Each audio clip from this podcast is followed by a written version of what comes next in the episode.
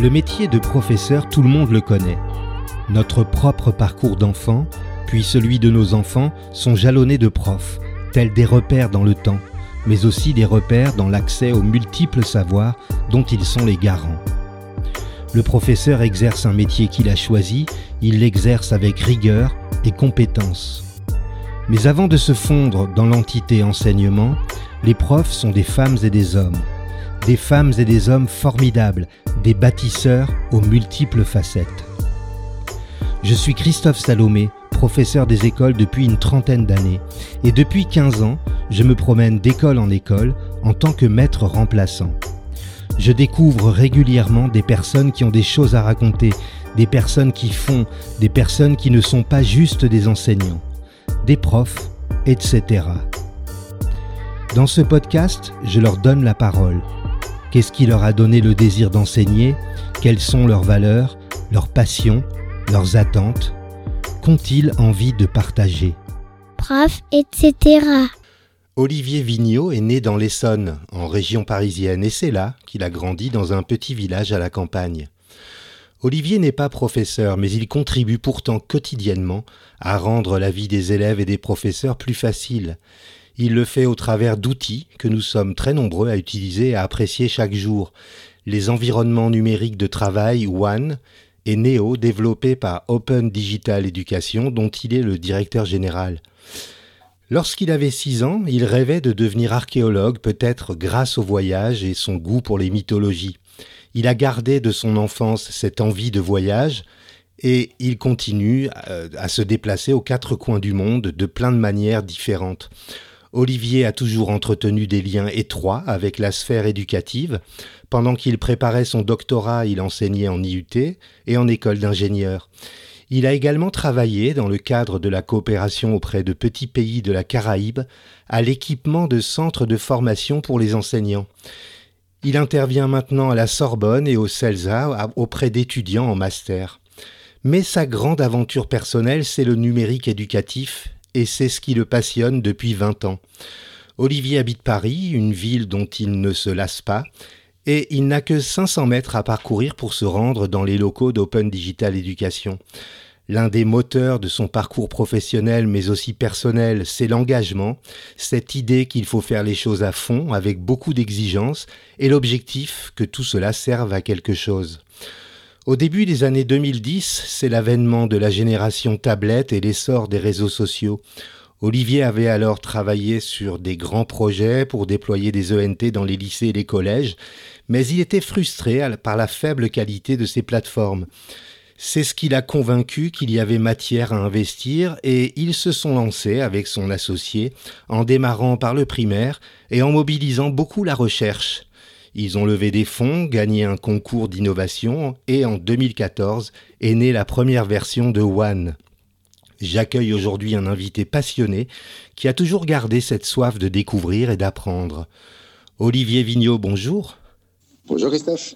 Ma première question est une question que je pose désormais à tous mes invités. Est-ce que vous préférez qu'on se vous voit ou qu'on se tutoie? On, peut tutoyer, je crois qu'on a commencé comme ça naturellement. Euh, on se tutoie. Très bien. Quel regard portez-vous, portes-tu pardon, sur ton enfance, euh, Olivier? Écoute, euh, je porte un regard euh, plutôt joyeux. J'ai eu une enfance dans une famille super. J'habitais dans un, petit village au sud de l'île de France. une maison à la campagne, coincée entre un, champ et une forêt. J'ai eu une enfance très heureuse, je crois. J'ai eu cette chance-là. Mmh. Quel est ton, ton meilleur souvenir en tant qu'élève? J'ai pas mal de. Alors, un, souvenir qui ressortirait en particulier, euh, c'est pas facile. Euh, j'ai eu des années de d'école, de collège, de lycée plutôt euh, plutôt heureuses. un enfant, un adolescent classique, avec des copains, etc. Mais si tu me poses la question sur le plan sur le plan éducatif, j'ai un souvenir précis d'une prof qui était, c'était déjà en, en sup, j'étais à l'internat, D'accord. et d'une prof de, français euh, qui était incroyable euh, et qui avait, euh, qui avait, je, je, saurais jamais, j'ai même plus son nom en tête, mais je saurais jamais si elle, si elle s'intéressait à ce qu'on écrivait pour nous donner le, le, goût du français, de la lecture, du débat, ou si vraiment elle trouvait ça intéressant, je ne sais pas. mais, mais en tout cas, elle nous donnait l'impression, que ce soit vrai ou pas, que, ce qu'on pensait, ce qu'on écrivait, ce qu'on débattait était intéressant. Et c'était, euh, j'ai un souvenir génial de cette prof. Prof, etc. Alors justement, tu parles de, de, de ton adolescence. Tu as été quel genre d'adolescent? Écoute, je ne sais pas quels sont les genres d'adolescents, mais j'étais euh, un adolescent assez, euh, assez classique. J'étais, j'étais en avance, j'avais presque deux ans d'avance à l'école, donc euh, j'avais un décalage d'âge avec la plupart de mes, de mes copains. Ça, ça, a donné quelques années compliquées hmm. pour les filles quand ça devient, quand ça devient un sujet majeur dans la vie d'adolescent. Euh, mais euh, non, j'étais un adolescent assez classique. L'école, d'un point de vue scolaire, se, se, passait bien. Euh, mes parents étaient très sympas avec la règle implicite que dès lors que ça se passait bien à l'école, euh, tout le reste était, euh, était souple. Et, voilà. Alors, est-ce que ces périodes de l'enfance et de l'adolescence ont influencé ton parcours professionnel? Oui, je pense forcément. D'ailleurs, dans les choses qui m'ont influencé beaucoup, il y a le fait de, de voyager. J'ai des parents qui ont toujours été fanat de, de, voyager. On sillonnait l'Europe en camping-car pendant les vacances.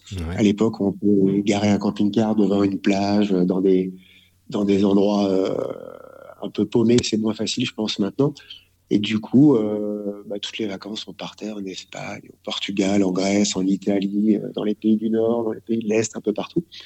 Et, puis après, un peu plus loin, quand ça a été plus facile. Et du coup, ça, ça m'a beaucoup ça m'a beaucoup euh, construit. Mmh euh, euh, voilà.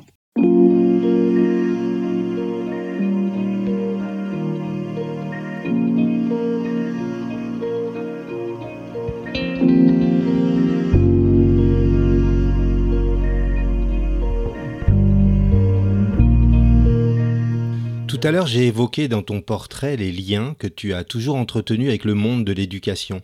Est-ce que c'est indispensable lorsqu'on dirige une entreprise qui facilite le travail des élèves et des, enseignants? Je ne crois pas que ça soit indispensable. Et puis, ce lien avec l'éducation, euh, finalement, euh, il, est, il est plutôt a, a posteriori. Il y a eu plein de liens, mais c'est pas un je peux pas dire que c'était un souhait depuis tout petit. Euh, je rêvais de tomber dans l'éducation. C'est pas le, c'est pas le cas du tout. Mmh. Euh, mais euh, c'est vrai qu'au fil de la, au fil de la vie et puis de la vie professionnelle, euh, chaque fois que j'ai été en contact avec ce sujet-là, euh, j'ai trouvé ça chouette. Enfin, j'ai donné des cours quand j'étais en, en, en, doctorat. Je donnais des cours en, en IUT, en école d'ingénieur. Je trouvais vachement sympa d'avoir des des étudiants. Je n'étais pas beaucoup plus vieux qu'eux, mais, euh, mais j'aimais bien cette situation-là. Après, j'ai bossé quelques années dans les, dans les Caraïbes et j'installais des centres de, des centres un peu multimédia dans les centres de formation des profs dans des petits pays euh, indépendants de la Caraïbe. Et euh, c'était vachement intéressant. Enfin, tous mes contacts avec ce monde-là ont été ont été plutôt plutôt bons jusqu'à évidemment en faire faire euh, ma, ma, vie professionnelle complète depuis euh, plus de dix ans. Quoi. Hmm. Prof, etc. La pandémie a été un, un, extraordinaire booster dans les domaines qui touchent aux usages des outils numériques. Quelles leçons en tires-tu? Est-ce que sur le plan professionnel et celui de l'entreprise, cette période t'a apporté quelque chose? Alors oui, sur, le plan, euh, on, on, va se placer sur le plan professionnel parce que sur le plan personnel, j'en tire pas de bons souvenirs. Euh, moi, le, le, monde confiné, refermé, où on se voit pas, où on se parle par visio, euh, s'il faut le faire, on le fait, mais c'est vraiment pas un monde euh, dans lequel, dans lequel moi je me suis senti bien. Je suis, je suis plutôt un éternel optimiste, mais là, j'ai eu des, des, phases où je l'étais pas, où j'ai trouvé ça pénible. Après, d'un point de vue professionnel, c'était hyper intéressant, hyper intéressant, mmh.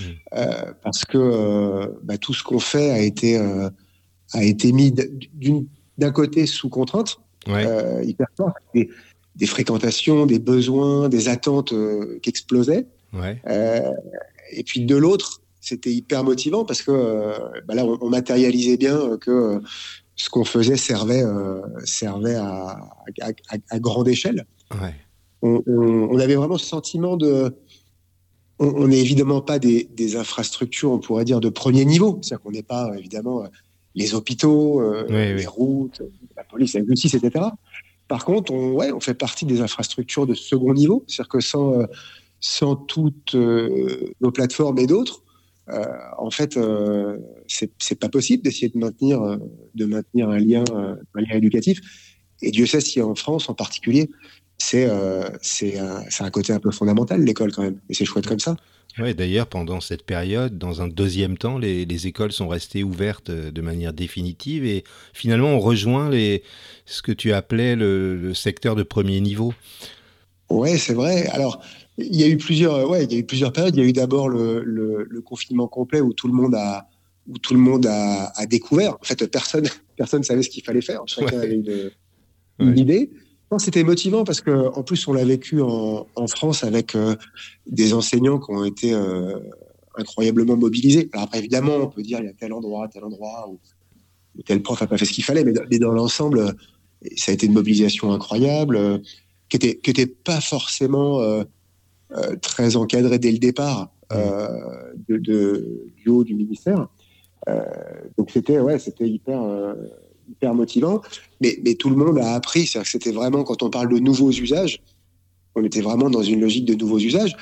Et on avait évidemment beaucoup de beaucoup d'écoles, de collèges, de lycées qui avaient déjà beaucoup intégré le numérique, qui bossaient déjà beaucoup en équipe, etc. Donc eux, ils ont eu la vie plus facile, mais il y a eu plein de gens qui ont, démarré à cette occasion-là. Donc, mmh. C'est une période avec du nouveau euh, tous les jours. Ouais, ouais. Prof, etc. Je l'ai évoqué dans ton portrait, tu es passionné de, de, numérique éducatif. Quels sont selon toi les deux ou trois moments, les deux ou trois étapes clés de l'entrée du numérique dans le monde de l'éducation? Des étapes au sens euh, historique ou Ouais, euh, ouais. Bah, la dernière, la, la, la, pandémie, là, on est une indubitablement. Là. Hmm. C'est-à-dire que avant, il y avait toujours un petit peu euh, euh, cette hésitation entre quelque chose qui était vraiment utile ou quelque chose qui était optionnel ou quelque chose qui était en trop. Euh, avec des débats de société qui sont importants hein, sur mm. les écrans vis-à-vis des élèves, des enfants, etc. là, c'est un, un, gros cap, un gros cap là ces, trois dernières années. C'est-à-dire qu'on peut débattre de la forme que ça doit prendre, mais voilà, que le numérique soit important dans l'école, il n'y a plus, euh, il y a plus débat là-dessus. Euh, et avant, dans, plus tôt, j'aurais du mal à, j'aurais du mal à dire. En France, on a eu un tas de grands plans d'équipement, mais je ne sais pas forcément tellement, tellement en parler.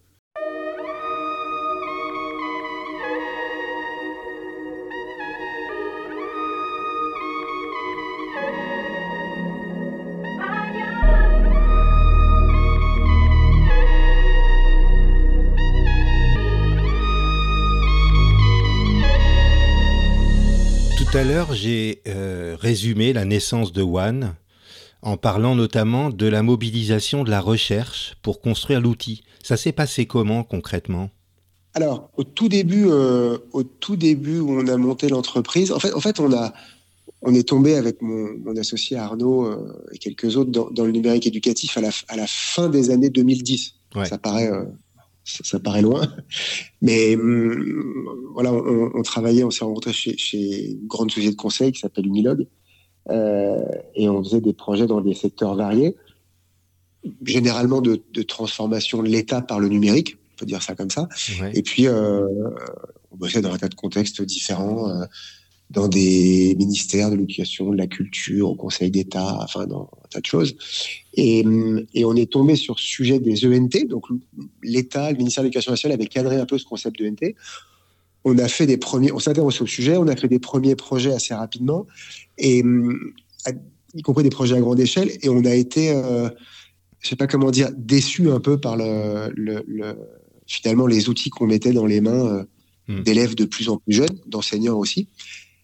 Tu me demandais tout à l'heure les, les, les, étapes du numérique euh, éducatif, euh, du développement numérique éducatif. J'ai pas pensé tout là quand tu m'as posé la question, mais je pense qu'il y a aussi une grande étape qui est, dans ces années-là, fin des années 2010, début des années, enfin, fin des années 2000, début des années 2010, pardon, ouais. 2007 à 2013 en gros, qui sont à la fois euh, l'arrivée des, des, écrans tactiles ouais. Et ça, on se rend plus compte, mais c'est récent, en fait. Ouais, hein. c'est vrai, C'est les années 2008, 2009, 2010, dans lesquelles des, des tablettes se généralisent et l'âge d'interaction des Ouais. enfants avec le numérique baisse d'au moins trois ans d'un coup. Ouais. Puisque avant, euh, avant, ce qui conditionnait euh, l'interaction avec une, euh, un ordinateur, c'était la, la motricité fine autour d'une souris, par exemple. Ouais. tu pouvais pas faire grand-chose avant 3-4 ans. Euh, et donc là, tout recule d'un coup. Donc il y a l'arrivée des, des terminaux mobiles, et puis en même temps, il y a l'explosion des, des réseaux sociaux. Ouais. Et ça, euh, ça c'est majeur pour le meilleur et, et pour le pire, Ouais. mais pour le meilleur aussi, faut le, faut le rappeler, euh, qui sont autour de l'école, un peu dans l'école, et puis qui sont surtout euh, année après année dans la poche et dans la vie de- d'élèves de, plus en plus jeunes. Ouais. Donc ça, c'est un gros. je sais pas si c'est une étape du numérique éducatif, mais c'est un bouleversement, une époque de bouleversement euh, qui a fait que, en tout cas, l'école pouvait plus rester étanche, euh, étanche à ça. Elle n'était Ouais. pas avant, mais euh, je pense que l'école et le numérique se regardaient un peu. Il y avait des grands plans, mais ils se regardaient un peu de. Je sais pas si c'était de travers ou pas, mais Ouais, en chien de faïence. Ouais. après ça, ouais, après ça, c'était un vrai, euh, c'était un vrai sujet, ouais. Hmm. J'ai perdu, j'ai perdu ta question de départ sur la recherche. Ah oui, En fait, je, oui. je- je suis complètement parti sur autre chose. Oui, ça fait rien. On va y revenir alors si Mais, tu veux. non, mais j'y reviens. Je me suis perdu tout seul. Mais Ouais. je reviens, euh, je reviens à ta question. En fait, quand on a démarré donc euh, en 2011, 2000, euh, 2012, on a décidé de commencer par le primaire. On, sentait que il y avait de plus en plus de plateformes et de NT dans les lycées, ça arrivait dans les collèges, et, que l'école allait un jour ou l'autre, évidemment, euh, être la première concernée, les écoles primaires. Et donc, on a, démarré là-dessus. Et je fais le lien avec la digression que j'ai faite, mais on s'est dit, bon, là, on va faire des interfaces pour des jeunes enfants. C'est Ouais. compliqué. hein. Il y a plus de distance cognitive entre un élève de, de maternelle ou de CP et, et un, je sais pas, et un troisième, quand Ouais. un troisième et un adulte. Bien et donc, sûr. on s'est dit, bah, finalement, euh, c'est c'est quoi des interfaces pour les jeunes enfants? Il faut évidemment des choses simples, mais qui, qui a écrit là-dessus? Et comme je te disais, en fait, il y avait peu de recul de la recherche. Ouais. Parce que ça faisait que quelques années. Le temps de la recherche, c'est long. Il faut plusieurs années pour faire des études. Puis il faut les publier. Et donc, en fait, euh, 3-4 ans de recul, c'est peu. Et donc, on a décidé dès le début de se dire on va euh, travailler avec des labos. Et on a embauché une, euh, une, une pour faire une thèse CIFRE, euh, donc en entreprise, co-encadrée par deux labos, euh, le LIRIS à Lyon, euh, qui faisait une partie informatique, et le, le GREPS, qui mobilisait de la, de la psychologie sociale. Alors pour moi, des sciences dures, la Ouais. mécanique des fluides et l'aéronautique.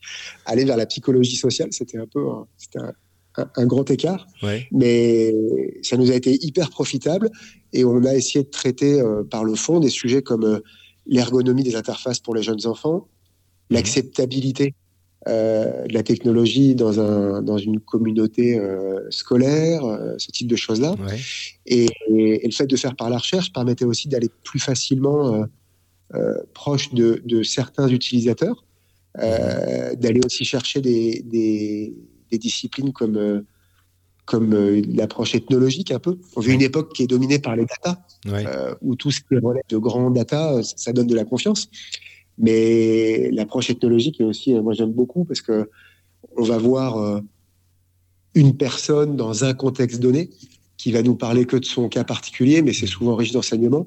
Et je te parlais tout à l'heure là, de ma prof de français de Mathup, mais parmi les textes qu'on avait étudiés, il y avait euh, Triste Tropique de, de Lévi-Strauss. Ouais. Et euh, voilà, c'était une époque où euh, on arrivait à partir d'une famille, d'un village, d'une zone du Brésil, donc des trucs très particuliers, Ouais. mais à tirer des enseignements qui touchaient l'humanité tout entière.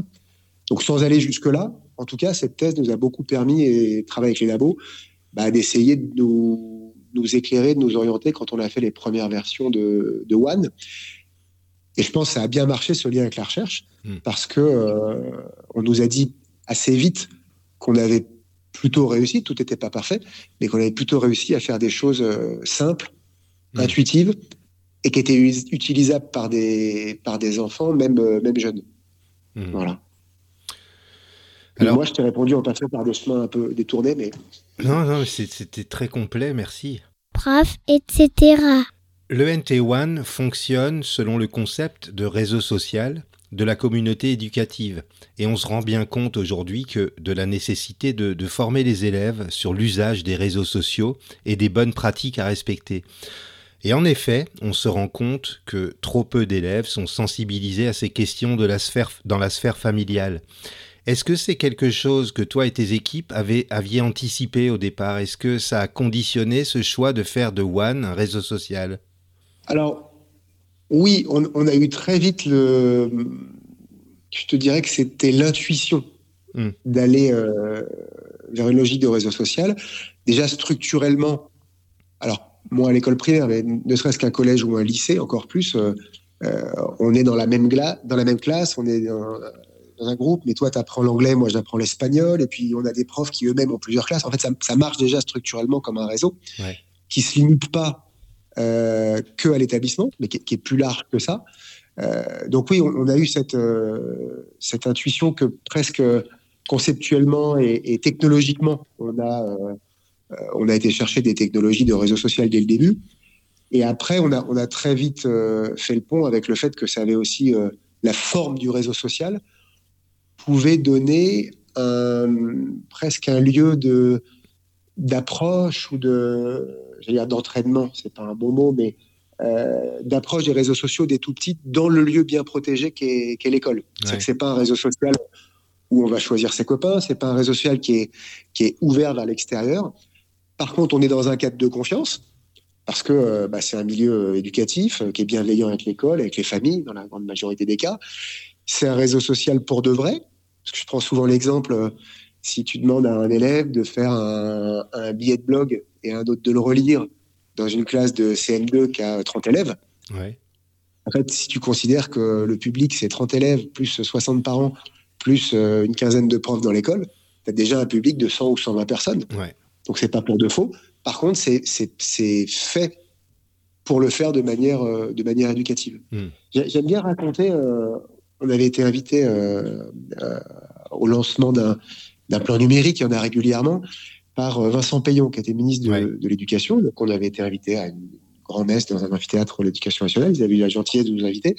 Et et, ça m'avait marqué parce que il avait évoqué ce sujet euh, des, réseaux sociaux d'une manière qui m'avait qui m'avait marqué où il avait présenté deux deux études, deux grands chiffres. Euh, il y avait deux chiffres en gros euh, au tableau et j'ai plus les chiffres exacts, mais il y avait une étude qui était genre une enquête Sofres ou autre qui demandait à 13 ans, à l'époque le réseau social majoritaire c'était Facebook, ça a changé depuis, et à 13 ans, combien d'élèves sont inscrits sur Facebook? Alors normalement, ils n'ont pas le droit de s'inscrire avant 13 ans. Et il y avait, je ne sais plus, 70-75% des, des, élèves qui étaient déjà inscrits là. Et ils avaient fait une enquête éducation nationale avec un autre institut en demandant, je n'ai plus la question exacte, mais en gros, combien d'élèves déclaraient euh, évoquer le sujet des réseaux sociaux avec leurs parents. Hmm. Et il y avait euh, genre 20% ou 25%.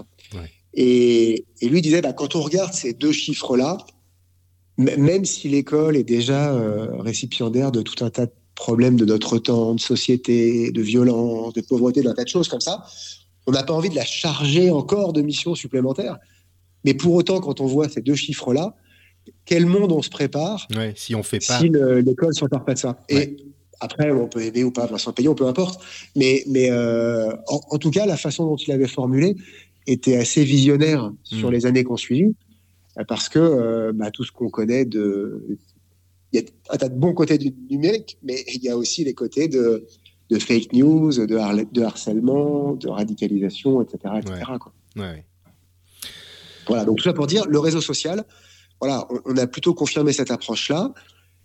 On le disait pas trop au début, parce que les enseignants notamment disaient un peu ouais, un réseau social, on n'a pas trop besoin d'un Facebook dans l'école. Et puis finalement, en travaillant avec eux, et, et beaucoup parce qu'ils en faisaient, on s'est dit, mais en fait, c'est super ça, parce que euh, ça permet d'apprendre, d'apprendre aussi en se trompant, euh, et dans un milieu qui est, fait pour, euh, pour encadrer. J'aime, tu me dis si je suis trop long, hein, mais j'aime bien raconter. J'aime bien raconter, et je suis sûr qu'il y a des profs qui écoutent qui vont, qui ont peut-être déjà vécu ça dans leur école ou l'établissement. On avait mis certaines fonctionnalités de réseau social, et parmi celles-là, on avait mis la devise. Tu vois, un champ où tu peux mettre une devise.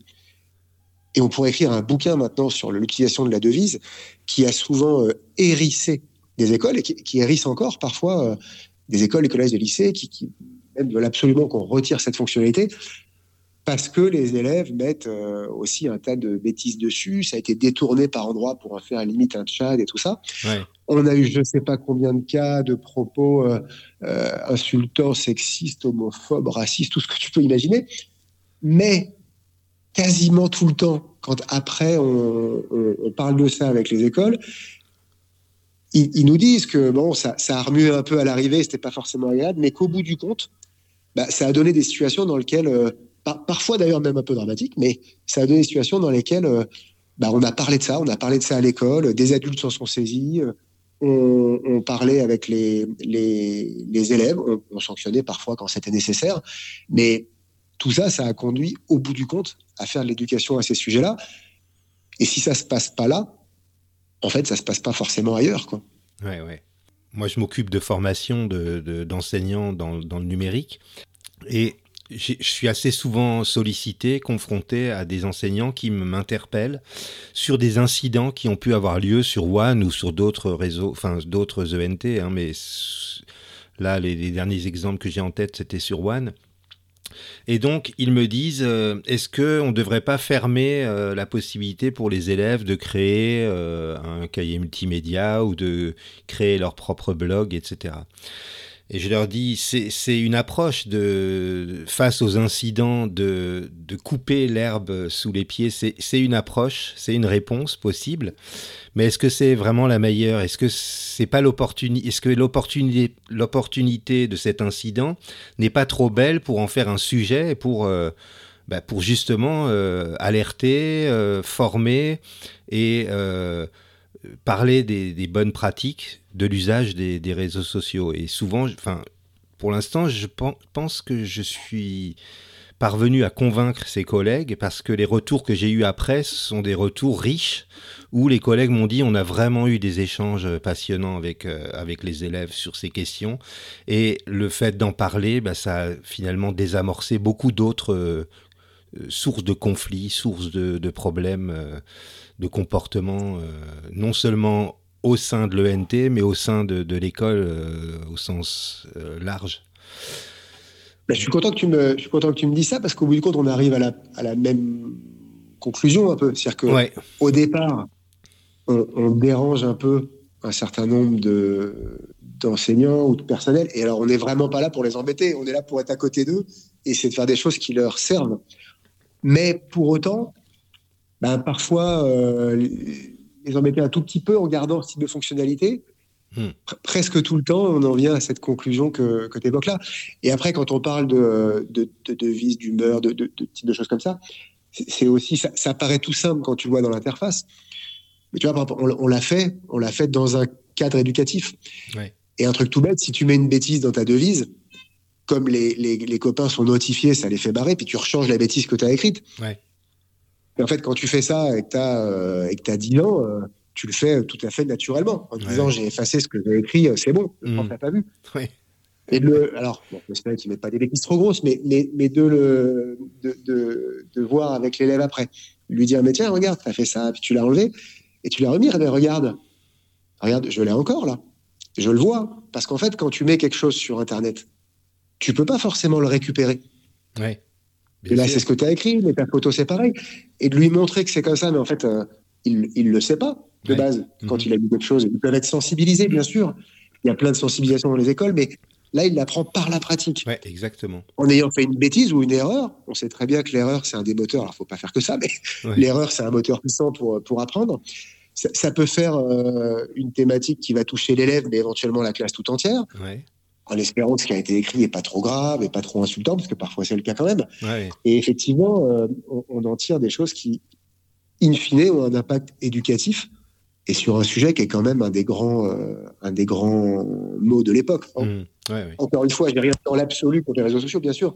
Il y a des choses formidables, mais ça fait partie aussi des, des travers et des choses négatives de l'époque euh, mmh. auxquelles il faut éduquer les, notamment les enfants. Quoi. Pas que les enfants. Ouais, non. Là, dans l'école, on parle non, mais c'est ça le constat, c'est que si on le fait pas maintenant pour les enfants, euh, on, va poursuivre euh, ce, qu'on peut observer de négatif sur les réseaux sociaux et, qui, aujourd'hui est la responsabilité des parents de ces enfants. Donc euh, finalement, euh, comme tu le disais tout à l'heure, il faut absolument que l'école s'empare de, de, ces sujets. Et... Ouais, il n'y a pas de réponse. Euh, il n'y a, pas de réponse toute faite. Et, je crois beaucoup là-dessus que ce qui peut arriver de mieux à des élèves, moi j'ai moi-même euh, trois enfants hein, qui sont entre, entre 6 et 12 ans, ce qui peut leur arriver de mieux, c'est comme personne ne peut leur donner la solution parce que l'époque bouge très très vite, si au moins ils peuvent entendre dans des situations différentes des points de vue, euh, même s'ils sont différents sur le sujet, mhm. en fait, euh, c'est ça qui va les, les, enrichir.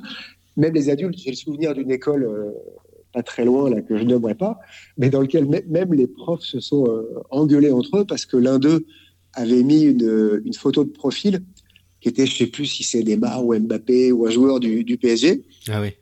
D'autres profs ont trouvé ça inacceptable. Le premier trouvait que c'était que c'était un avatar qui mettait ce qu'il voulait. Et en fait, il euh, n'y a pas la, il a pas la solution. Hein, euh, on peut en débattre. Et, quand on a parlé avec eux, je leur ai dit mais, mais pourquoi vous racontez pas ça aux élèves? C'est intéressant en fait. Bah c'est quoi une photo acceptable dans un contexte donné euh, Vous êtes des adultes, vous êtes des enseignants, donc vous, vous, êtes responsables et vous n'avez pas le même avis. Bah, c'est plutôt intéressant, je trouve, d'en discuter. Et on n'aura pas la réponse. Et au moins, en parler aux élèves, ça n'aurait pas été mal. Je ne sais pas s'ils l'ont fait au bout du compte. Mais... Bref, le réseau social, ça vaut le coup de le mettre un peu dans l'école et, on essaie d'en faire en même temps un terrain de un terrain d'apprentissage un peu par la pratique et pas que par la théorie. Ouais, Nous, dans les Alpes-Maritimes, cette année, on a, on a lancé un, nouveau dispositif de formation qui a été inventé dans les Yvelines euh, par euh, Xavier Fontange, que j'ai invité il n'y a pas très longtemps dans ce podcast. Et euh, une des activités qu'on propose, beaucoup de nos interventions dans les BINS, donc ça, ce sont les brigades d'intervention numérique, euh, beaucoup d'interventions sont euh, axées sur euh, notamment l'identité numérique. Et on fait un travail avec les élèves. Le, donc la journée est complète. Hein. on passe la journée, on est plusieurs formateurs numériques à passer la journée dans l'école. Le matin, on sort les enseignants des classes, on les forme sur des outils de, de, de l'ENT. Et puis, euh, d'autres euh, formateurs numériques prennent en charge des classes qui sont sans enseignants, pour le coup. Et on travaille avec ces élèves sur euh, l'identité numérique. On leur fait créer un avatar. On utilise l'excellente plateforme de la digitale. Digiface, ils, fabriquent leur avatar et ils l'installent dans, sur leur profil de, de, de, NT. Et on se rend, enfin, c'est quelque chose, on s'est rendu compte en tant que formateur que c'est pas du tout quelque chose qui avait été pris en, main par les enseignants. Qui, les enseignants s'étaient pas approprié ce, cette possibilité de qu'offre le NT de travailler sur l'identité numérique, euh, la façon dont on se représente. Tu parlais de la devise tout à l'heure, toutes ces choses-là. Et finalement, euh, on s'aperçoit que c'est très riche. Ce sont des activités qui pédagogiquement sont très riches et qui euh, permettent de, de, donner une nouvelle place aussi à, l'environnement numérique de travail au sein de l'école et notamment en faire quelque chose qui donne euh, du sens à ce que, aux activités qui peuvent avoir lieu euh, en classe. Donc, effectivement, cette sensibilisation aux réseaux sociaux, c'est quelque chose que, que je trouve vraiment euh, très intéressante. nous, on est super, euh, super alignés avec ça. Ouais, ouais, ouais. Et, ça a un impact euh, au-delà de. Non, mais au-delà du. c'est là où, l'introduction du numérique sert d'autres types de d'autres types de situations, d'autres types de. Je sais pas si c'était des savoirs, mais des apprentissages en tout cas. et et, Dieu sait si c'est utile et, ça peut être riche. Et, mm. comme tu dis, euh, l'avatar, la devise, l'humeur, la façon dont on se présente, dont on écrit, dont on apparaît, ouais. Ben, en fait, c'est un impact. Après, au-delà de ça, alors c'est vrai qu'en France, le, taux de personnes qui mettent une photo est, pas si élevé que ça. Mm-hmm. Quand je, par exemple, ça m'est arrivé de former au, Mexique, j'ai le souvenir de, former dans un, dans un, dans un amphi des, des, des profs de primaire mais rien que le fait de voir qu'il y a la possibilité de mettre une photo, il a fallu même arrêter la formation cinq minutes pour que chacun se prenne en selfie, mette sa photo. Enfin, c'était immédiat. Et euh, il n'était pas question de passer à autre chose tant que ça, c'était pas fait. Euh, mettre la devise, c'était absolument naturel. Ouais, Ici, euh, et, et, et quelqu'un qui n'aurait pas eu sa photo aurait peut-être, je sais pas, ça aurait paru presque bizarre. Hum. Ici, je pense que c'est beaucoup plus, euh, beaucoup plus prudent alors même que euh, ça fait un peu euh, basique ce que je vais dire, mais finalement, on est sur une, une, une vision d'un bout de l'école qui est en ligne. Ouais. Euh, c'est plutôt sympa dans l'absolu. Si toi, en tant que parent, tu peux regarder des photos qui ressemblent à un trombi, il y a bien des, des photos de classe. Si quand tu te, tu t'échanges des infos ou des choses, bah, finalement, tu vois la photo ou l'avatar des autres, tu rencontres pas les enseignants si souvent que ça. Alors, ouais. dans l'école primaire, tu as des occasions régulières, mais il ne faut pas oublier que depuis les attentats, euh, ouais. ici, tu peux plus rentrer dans les classes une fois que tu as passé la maternelle, tu rentres plus dans l'école, donc euh, tu te rends compte des fois, mais pas si souvent que ça. Et finalement, euh, l'usage très basique de rendre ce réseau, cette, cette fenêtre sur l'école plus vivante avec des visages, tout ça, et, et, et, aussi ce qui contribue modestement, mais à, voilà, à faire un, un, côté un peu positif de, de, tout ça. Ouais, c'est sûr que. Mais, euh, mais, beaucoup de profs mettent pas la photo tout de suite. Ouais. Pas forcément. Euh, on les comprend, c'est leur, c'est leur choix. Ouais, ouais. C'est vrai que le NT, c'est vraiment une façon euh, de faire rentrer à nouveau les parents dans l'école d'une manière euh, maîtrisée. Et c'est vraiment, vraiment, enfin, à mon sens, c'est bénéfique pour, pour les enseignants, pour les parents et pour toute la communauté éducative en fin de compte.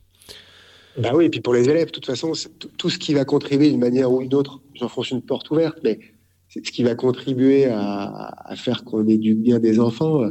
Si on peut faire en sorte que l'institution et les familles marchent à peu près de, mmh. de concert ou en mode, euh, je sais pas, en mode coordination, en mode intelligence, c'est pas nouveau. Ouais. C'est pas le numérique qui va faire ça d'un coup. Ça existe depuis longtemps, mais le numérique peut amener un tas de, un tas de liens qui sont euh, qu'enrichissent l'ensemble en fait. Ouais. Ça remplace pas l'humain, mais ça peut euh, enrichir le reste. Ouais. Alors justement, ça concerne combien d'utilisateurs aujourd'hui si on rassemble One et Neo? Alors écoute, je, je, on est on est pas loin des 10 millions. Ça me paraît fou. Wow. Euh, mais on équipe presque presque 4 millions d'élèves, un peu moins. Ouais. Et donc ça, tu rajoutes euh, bah, des parents, euh, beaucoup de parents évidemment, euh, des, les enseignants, les personnels, etc. On est, je crois que on avait le salon Educatec la semaine dernière, on était à 9,5 millions, je crois, d'utilisateurs. Après, quand on parle d'utilisateurs, tu as de tout, parce que tu as des gens qui ont un compte et puis qui vont quasiment jamais ou qui font peu de choses. Tu as des ouais. utilisateurs furieux qui utilisent tout le temps, tout le temps, euh, tous les jours, euh, etc. mais, mais, au global, ouais, ça concerne euh, pas loin de 10 millions de personnes. Mm. Tu vois, une journée comme aujourd'hui, on va avoir, euh, on est au mois de décembre, quelque chose comme 4, 4 millions, 4 millions 5 de connexions sur nos plateformes -hmm. qui vont être faites par un peu moins de 2 millions, 1 million 8 peut-être de personnes différentes. Ouais, c'est impressionnant. C'est beaucoup quand même. Hein. Ouais. C'est beaucoup. Ouais. Voilà.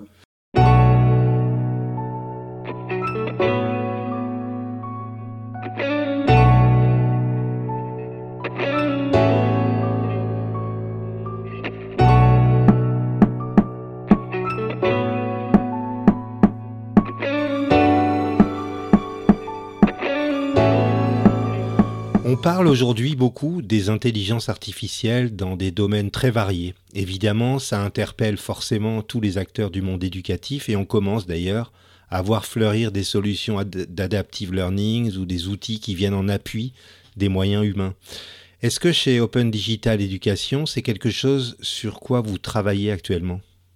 Alors, ce sujet de l'intelligence artificielle, on ne fait pas partie de ceux qui sont rués sur le sujet il y a, il y a 4-5 ans. Ouais. Euh, euh, C'était pas un sujet sur lequel on, on, a foncé. On a regardé, évidemment, c'est hyper important. Euh, on avait tendance à rigoler d'ailleurs en disant qu'on faisait plus confiance à l'intelligence des élèves de base. euh, mais mais on a, on, on a finalement. Donc il y a des gens qui travaillent là-dessus qui sont très bien, qui font avancer un tas de choses. Et récemment, depuis un an et demi, deux ans, on s'y intéresse de très près. Et finalement, on a pris l'angle, c'est pas tant que ça l'adaptif pour les, pour les élèves que pour les, que pour les enseignants, en fait. Mhm. Euh, pour, pour, expliquer ça, c'est, tu m'interrogeais sur la, sur la pandémie tout à l'heure. Une des, une des, des, un des enseignements qu'on en a, qu'on en a tiré, c'est de dire que bien sûr, il y a eu une mobilisation énorme euh, des enseignants euh, qui, a, qui, a, été hyper positive. Tout le monde, il y a très peu de gens pour dire l'inverse. Hein, c'est tellement vrai. Euh, donc il y a eu plein de choses qui se sont passées en ligne sur nos plateformes et sur un tas d'autres outils, etc. néanmoins, j'allais utiliser le mot, de, le, mot de maturité, il n'est pas très beau parce que ça renvoie à l'immaturité, mais disons que le, type d'usage qui a été fait, il y a eu quand même beaucoup de, tu vois, des messages avec des pièces jointes, des choses euh, qui sont des, des, des, pratiques qui sont pas forcément très collaboratives, on pourrait dire. Tu peux envoyer un message avec des, des pièces jointes. Bon, si tu envoies ça à 30 élèves, 60 par an, euh, t'en as ne serait-ce que 10% qui font un, répondre à tous. et, si tu veux récupérer les productions d'élèves, en deux jours, je pense qu'il y a plein de profs qui ont vécu ça. En deux jours, t'es noyé, c'est fini, tu peux pas, quoi. Donc il faut mettre l'info à un endroit, la partager, éventuellement laisser les droits de, commentaires, etc., qui vont faire que, que tu peux travailler en ligne. Et donc on s'est dit, bah, là, post-pandémie, toutes les, je pense que toutes les organisations éducatives du monde euh, se posent la question de comment mieux appuyer les enseignants dans ce type d'usage qui sont nouveaux, euh, comment former, comment accompagner, comment documenter, tout ça. Et, souvent, ces démarches-là, elles s'adressent aux profs. Il y a des catalogues de formation, et, et c'est un peu, bah, you, les profs, euh, il y a une formation, il y a un contenu, il y a des choses comme ça. Et nous, on s'est dit, ce qu'on a, nous, en stock un peu, c'est d'une part, euh, on a des bibliothèques d'activités partagées par des profs, où on trouve que ça, ça a énormément de valeur. On a ouvert une bibliothèque pour que les profs puissent, euh, quand ils ont fait une activité qui leur plaît, à base de WAN ou de Neo, euh, ils la publient à un endroit qui est réservé aux seuls profs. Hmm. Il n'y a personne d'autre qui a le droit de s'y connecter. et les profs en question peuvent réutiliser l'activité, échanger, dialoguer. Et, et, ça a vachement bien marché. Alors que c'est pas si facile. Il y a beaucoup de plateformes qui visent à faire collaborer les profs, mais ça ne marche pas forcément. Donc là, c'est une première chose qu'on a. On a euh, cet endroit où euh, des, centaines de milliers de réutilisations ont été faites d'activités de profs par les profs. Et de l'autre, on a les, les, données, les datas de, passage euh, de, bah, de tous les utilisateurs de la, de la plateforme. Et on s'est dit, on, devrait pouvoir arriver, et on a, on, travaille là-dessus avec l'Académie de Paris, qui est très motrice sur ces sujets-là, en disant, mais finalement, on devrait arriver à, mieux, euh, à mieux voir un peu le profil de chaque enseignant individuellement et pouvoir dire à un moment donné, euh, euh bah, je ne m'adresse pas aux enseignants, mais je m'adresse à Christophe Salomé, et je le fais aujourd'hui parce que j'ai détecté que, je reprends mon exemple, que tu envoyais souvent un message avec des pièces jointes aux élèves utilisant le groupe classe. Mm-hmm. Ben, pour peut-être te pousser que tel autre prof euh, qui est ailleurs, qui a publié des activités en la bibliothèque, a, fait autrement et essayer de t'inspirer euh, par des cas d'usage qui sont un peu de prof à prof mhm. et, t'inspirer un peu parce que tes, tes, data nous ont, nous, ont, nous ont suggéré que ça pourrait être utile pour toi à ce moment-là. Quoi. Et pour faire ça, bah là, c'est un cas d'usage où, où on, commence à intégrer euh, des, l'intelligence artificielle euh, bah, pour pouvoir euh, faire des tests, de dire bah, finalement, quand on regarde toutes les consultations et les réutilisations des activités dont je parlais dans la bibliothèque, ben, si, si je, paramètre des IA qui vont regarder ça, comment je pourrais prédire ce, que, ce qui serait intéressant pour tel autre prof, le comparer à ce qu'ils ont euh, consulté récemment et essayer d'enrichir un peu ce que ce que ce qu'on propose ou ce qu'on donne à voir aux, enseignants. Hmm. Je ne sais pas si c'est très clair quand je le raconte comme ça, mais en tout cas, c'est un cas d'intelligence artificielle qui doit pouvoir aider à. Euh, là, c'est les, les, enseignants. Alors souvent, l'IA euh, dans l'éduc tech, la, tech, c'est plutôt pour les élèves. Mais là, on se préoccupe de ça avec les enseignants. Oui, il y a beaucoup d'intelligence artificielle qui sont mises au service des enseignants, notamment pour optimiser ce qui peut être euh, les résultats qui peuvent ressortir d'évaluation, etc., de faire ce travail un peu rébarbatif. Et là, ça, peut être un gain de temps assez intéressant pour, pour les profs. C'est ça. Nous, on n'est pas tellement là-dessus parce que bah déjà, on ne propose pas ni des contenus disciplinaires, ni hmm. des choses comme ça. donc, quand, quand, on va aux USA, j'étais à au, grand congrès euh, ISTE à la Nouvelle-Orléans euh, au mois de juin. Donc le grand salon euh, numérique éducatif aux États-Unis. Et bah, c'est à l'américaine. Ça veut dire, si, j'utilise One, voilà, est-ce que est-ce qu'il y a des études qui montrent que les élèves ont des meilleurs résultats en maths et au bout de combien de temps? Donc là, je il n'y a, y a, pas de, y a pas ça. C'est pas aussi simple que ça. Il suffit pas d'ouvrir One pour que les élèves deviennent meilleurs en maths. évidemment, par rebond. C'est-à-dire que si tu ouvres One et puis que euh, tu arrives euh, par petites touches à avoir des liens un peu différents avec les familles, à enrichir ça, à avoir des pratiques un peu plus collaboratives parfois euh, dans la communauté scolaire ou autre, ben, bien sûr qu'en faisant ça, tu fais de l'école et du lien de l'élève avec l'école des choses encore un peu mieux. Et par rebond, tu vas avoir des, des impacts sur la réussite scolaire, sur l'égalité des chances, sur des choses comme ça, mais c'est pas un lien direct. Quoi. Hmm. Donc, donc voilà. Donc, on est moins sur le lien pour les, les apprentissages des élèves directement, qui, sont plus des éditeurs qui font de, ouais, du, du, euh, disciplinaire, euh, de, vraiment des élèves, tout ça. Prof, etc. Est-ce qu'il y a des, des, collaborateurs enseignants chez Open Digital Education?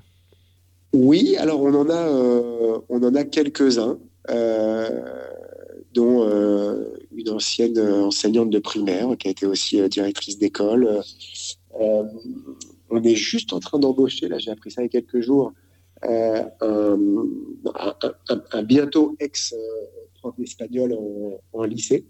Donc c'est pas le c'est pas du tout le gros de l'équipe, mais on en a quelques-uns. Et ils nous aident beaucoup parce que, bah, au, bout du compte, nous, c'est les, les, enseignants qui font la pédagogie, évidemment, c'est pas nous. Mmh. On n'est pas là pour leur expliquer comment il faut faire, ils savent mieux que nous. Euh, en revanche, on est là pour essayer de euh, leur apporter quelque chose qui va leur servir. Donc, hmm. euh, d'avoir aussi des enseignants parmi nous, c'est utile pour mieux cibler ce qu'on fait. Et c'est aussi très utile pour mieux expliquer, expliquer ou donner à voir ce qu'on fait, en sachant qu'il y a énormément de cas d'usage qu'on utilise, qui nous ont été racontés par les utilisateurs et les enseignants eux-mêmes, en fait. On n'avait pas forcément, si parfois tu as de l'intuition, mais n'as pas forcément les cas d'usage pédagogique comme un, comme un vrai pédago. Mmh, bien sûr. Prof, etc. Quels sont, selon toi, les défis rencontrés lors de la mise en place dans une école d'un ENT en général et de One en particulier et comment les surmonter? Alors ça, c'est une bonne question. je vous remercie de l'avoir posée. Euh, non mais je, crois que le, le, vrai sujet, et, notamment euh, post, euh, post période là, de, de, pandémie et de fermeture des écoles, c'est un vrai sujet euh, collectif. C'est-à-dire que souvent, l'utilisation ou pas du numérique, d'une plateforme, d'un outil, il dépend du choix de l'enseignant individuellement. Hmm. Et c'est bien. que l'enseignant a sa liberté pédagogique. On a cette chance en France d'avoir des enseignants super bien formés voilà, c'est eux qui choisissent et c'est très bien comme ça. En revanche, bah, quand on touche à, une plateforme qui va réunir toute la communauté scolaire, euh, je, crois vraiment que le fait que euh, l'école, les enseignants entre eux, l'école, le, conseil d'école si possible, euh, en lien localement quand c'est nécessaire avec les fédérations de parents, avec euh, les personnels avec la collectivité, la mairie, euh, qui a des fois des personnels dans les écoles, etc., de, se concerter pour se dire euh, certainement pas qu'on va faire tous pareil, mais qu'est-ce qu'on va partager comme, comme socle un peu de, de pratiques ou d'habitudes communes mmh. pour que ce soit lisible par tout le monde. Une école où tu as, je sais pas, 300 élèves, 300 élèves, tu as 600 parents, tu as, vite une communauté de 1000, 1200 personnes. Mmh en fait, euh, c'est gros quand même. Que, euh, donc, c'est déjà bien quand, euh, chaque enseignant fait comme il veut. Par contre, ça démultiplie quand même l'impact de ce que peut avoir l'arrivée d'une plateforme comme ça dans une école, dès lors qu'il y a un peu un, minimum de règles communes. Alors ça peut être de dire, ça peut être tas de choses, ça peut être les, les, les, horaires à laquelle c'est utilisé, ça peut être les, tu vois, on, évoquait tout à l'heure les photos, les avatars, les trucs, des choses comme ça. ça. ça. peut être le fait de dire, bah, c'est dans une école primaire, est-ce que dans cette école, on a envie tous d'utiliser, par exemple, le, cahier de texte de One? Euh, et, si on le fait, bah, est-ce qu'on décide, par exemple, qu'il est accessible qu'aux parents, mais pas aux élèves qui vont garder la, la, responsabilité d'écrire et d'avoir leur cahier texte papier Ou est-ce qu'on veut quand même l'ouvrir aux élèves? Euh, Est-ce que et, ça, ça, ça vaut quand même le coup si au fur et à mesure de la scolarité des élèves et les parents qui ont plusieurs enfants, etc., bah, d'avoir un petit peu de un petit peu de cohérence. Si on fait des blocs de la classe ou, ou le cahier multimédia de la vie de classe, etc., mmh. bah, l'avoir euh, dans un cycle ait un peu ces, ces, pratiques communes, de dire ces contenus-là euh, qui sont un peu structurants, bah, ils vont être partagés euh, entre toute l'équipe toute l'équipe éducative, mmh. éventuellement plus largement que ça. Voilà, je crois qu'il y, y, a un vrai enjeu de discussion parce que il n'y a pas de recette toute faite et ça dépend beaucoup du contexte local. Euh, au bout du compte, c'est-à-dire que les écoles ne vont pas forcément faire pareil. Et ça, je crois que c'est un gros, c'est un gros enjeu ouais, à l'heure hmm. actuelle. Et une fois que tu as fait ça, c'est-à-dire qu'une fois que tu as réussi à, à, connecter tout le monde, tu as une pratique un peu commune, que tu as connecté les parents, que tu es dans leur poche, avec l'appli mobile, euh, etc., bah, tu as créé des liens qui remplacent pas les liens humains, qui sont des, liens qui viennent en plus, donc tant mieux, tu as fait plus de liens. Et, et, le fait de rendre ça un, peu cohérent, bah, ça va vraiment faciliter les, les, usages par tout le monde, limiter peut-être certains euh, débordements, ou, enfin débordements où il y a des endroits où les, où les voilà, faut, faut rappeler des règles d'usage. Il y a mmh. souvent qui nous disent, voilà, qu'ils annoncent en début de en début d'année que ils utilisent la messagerie de One, euh, le carnet de liaison de One, par exemple, mais que euh, bah, ils répondent jamais le, le week-end ou le soir, et ils ont bien raison. Comme avec les élèves, des consignes d'usage.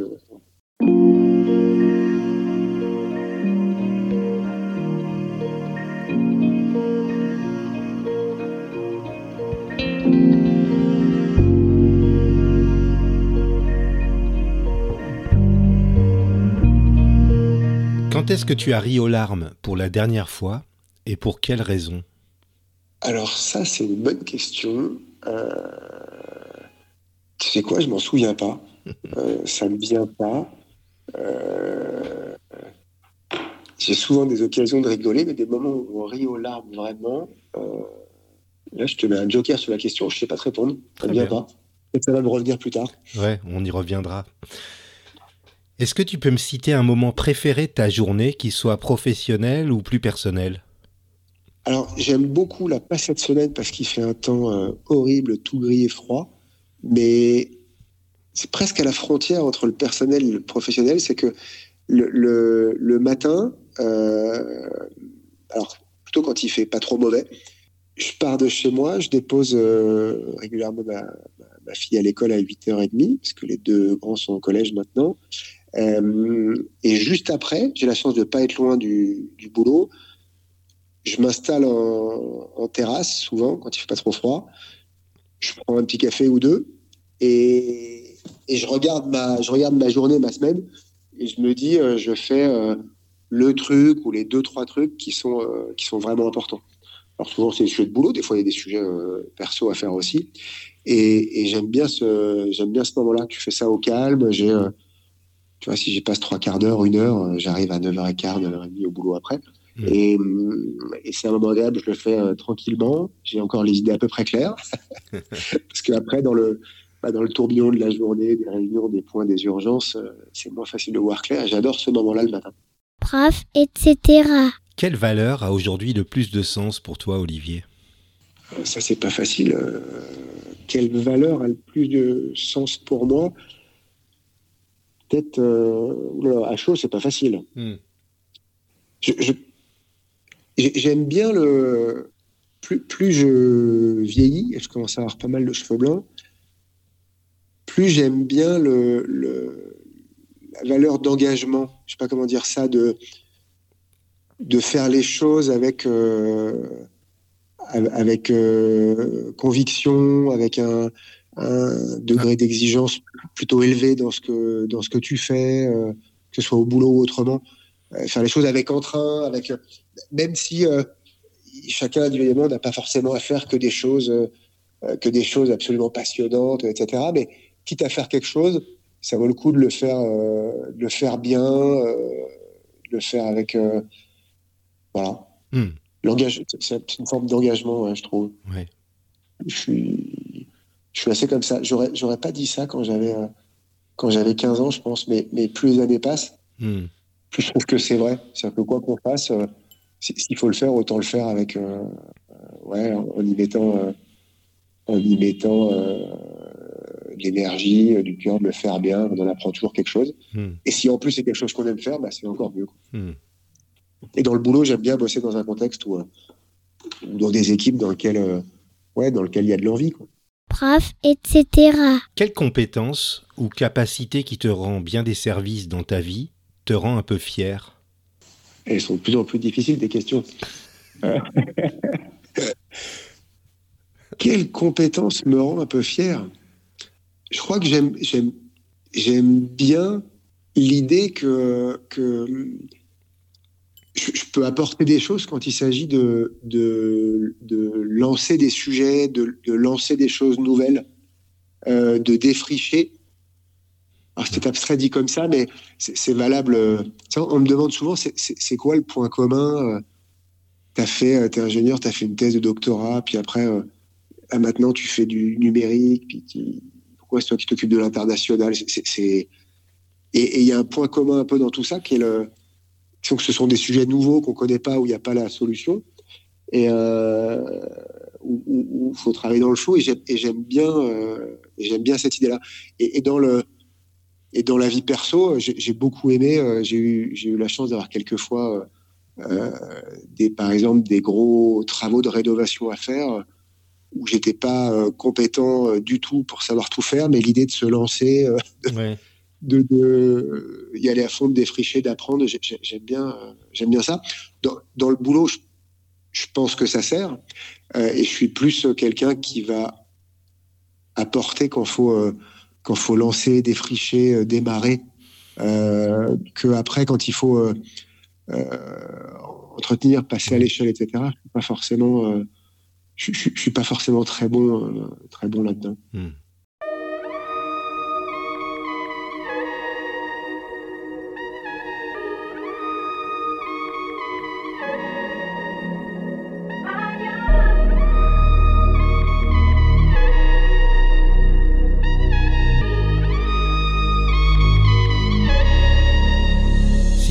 Pouvais te, mettre dans la peau de quelqu'un d'autre, vivant ou mort, pour une journée seulement, tu choisirais qui? C'est.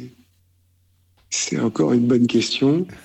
Euh, me mettre dans la peau de quelqu'un. Me mettre dans la peau de quelqu'un.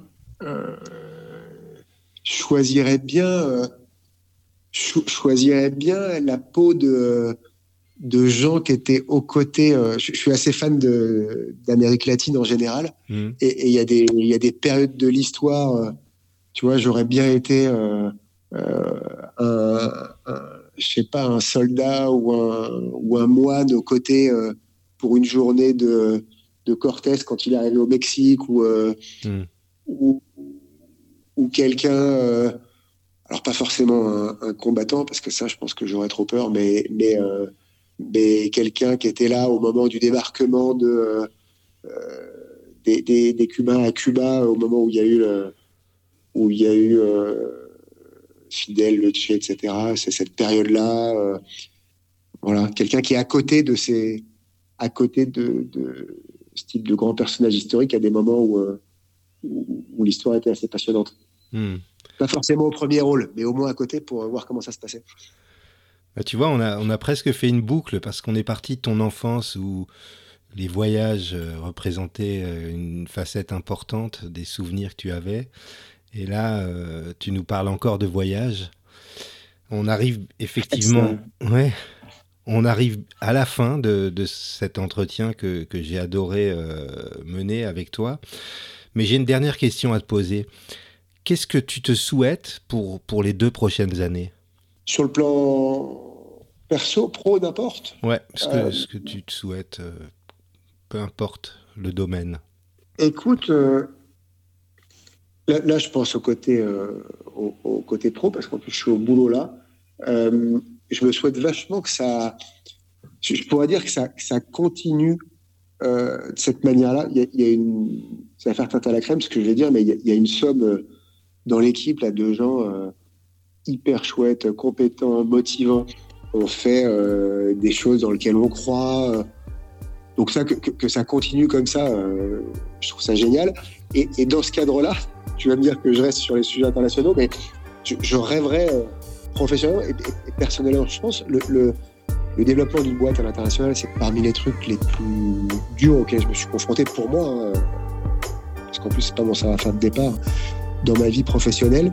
Et, je rêverais que ça, que ça prenne de l'ampleur et que, ça, et que ça accélère vite. Ça, ça me plairait vachement. Notamment, tu vois, on investit au, au Mexique, en Espagne, dans un certain nombre d'endroits. Et, que ça accélère encore, euh, ça, ça me ferait super plaisir. En tout cas, merci euh, Olivier d'avoir accepté mon invitation. Je t'en prie, merci de m'avoir invité. Je mettrai euh, bien sûr les références, les liens vers euh, possibilité d'en savoir plus sur One et sur Neo et sur Open Digital Education. Oui. Si vous appréciez ce podcast, n'hésitez pas à vous abonner à Prof, etc. sur votre plateforme de diffusion préférée. Si vous avez envie de m'aider, vous pouvez m'offrir des étoiles, 5 de préférence, sur l'application podcast depuis un iPhone ou un iPad, ou sur iTunes depuis un ordinateur. Vous pouvez également y laisser un commentaire et si vous aussi vous avez envie de partager votre côté etc avec les auditeurs, écrivez-moi sur Twitter ou sur la page Facebook de Prof etc. À très bientôt